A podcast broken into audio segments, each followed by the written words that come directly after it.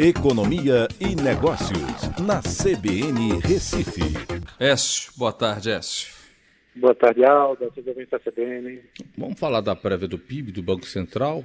Apresentou um alta aí de 2,15, isso julho, não é? Em relação a junho, né, Écio?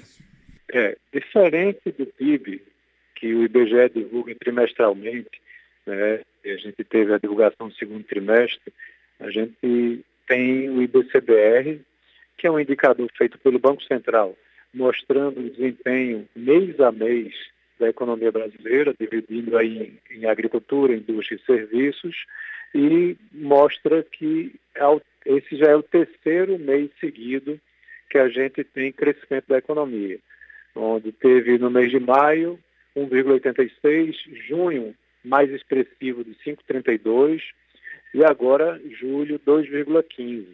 Né? Então, é, estamos abaixo ainda é, da situação pré-pandemia, tá?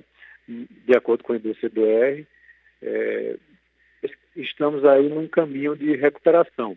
Se comparado com julho do ano passado, a gente está numa recuperação, é, aliás, numa queda de 4,89%. Né? Isso quando você compara o mês de julho desse ano com o do ano passado. E o, uh, Boletim Focus, que é divulgado também pelo Banco Central, mas com as instituições financeiras, estão projetando que o final do ano você tenha um fechamento do PIB de 5,11% de queda. Então, esse dado de hoje está mais otimista do que a previsão do Boletim Focus. Está indicando que a economia vai cair, né, provavelmente vai ter uma queda, mas vai ficar abaixo dos 5% segundo essa projeção aí de julho a julho.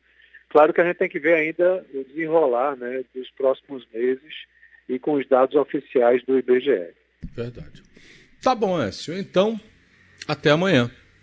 Grande abraço a todos, até amanhã. Obrigado.